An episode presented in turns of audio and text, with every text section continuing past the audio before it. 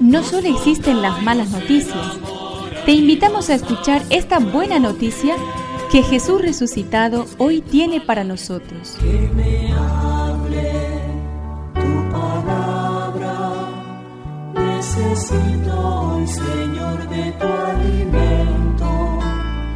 Hoy en todo el mundo se escuchará esta palabra. Lucas 17 del 11 al 19. Mientras Jesús se dirigía a Jerusalén, pasaba a través de Samaria y Galilea. Al entrar en un poblado le salieron al encuentro diez leprosos que se detuvieron a distancia y empezaron a gritarle, Jesús, Maestro, ten compasión de nosotros. Al verlos Jesús les dijo, Vayan a presentarse a los sacerdotes.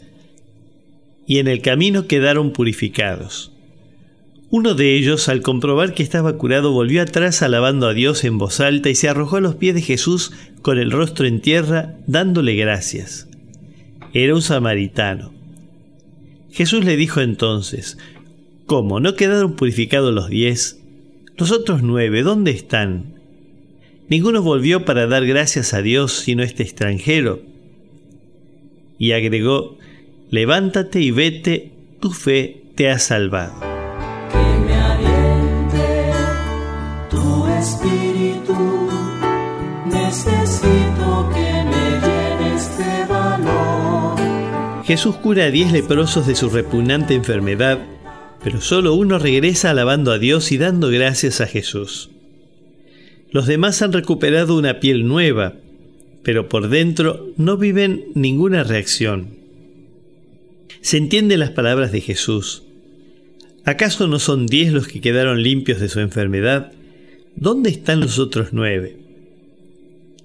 Luego dice al samaritano, levántate y vete, por tu fe has sido sanado.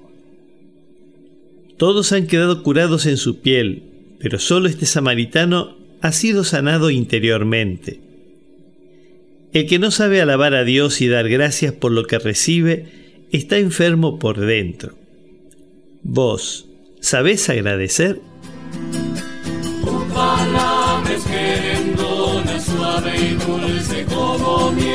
Es una contribución de la parroquia catedral para este año misionero diocesano.